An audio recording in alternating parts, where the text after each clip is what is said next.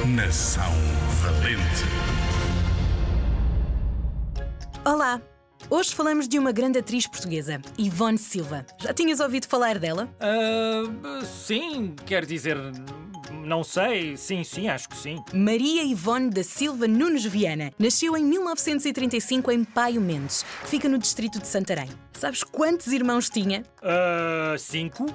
Não. Ah, dez? Também não. Ivone Silva tinha 12 irmãos. A sério. São muitos irmãos. Como o pai dela morreu quando tinha apenas 10 anos, estudou pouco e começou logo a trabalhar. Antes de ser atriz, foi costureira e trabalhou em lojas. Os amigos de Ivone Silva diziam que ela tinha muito talento para ser atriz e que deveria tentar a sorte dela. E assim foi. E foi para o teatro. Ficou logo conhecida em peças como Vamos à Festa e Gente Nova em Biquíni. Daí a ser estrela de grandes espetáculos foi um pulo. Mas Ivone Silva também passou pela TV. Participava num programa de comédia chamado Sabadabadu. Sabadabadu! Sabadabad. E ficou muito conhecida em Portugal pelos diálogos cómicos com um outro ator muito conhecido, Camilo de Oliveira. Ah, Valente Ivone.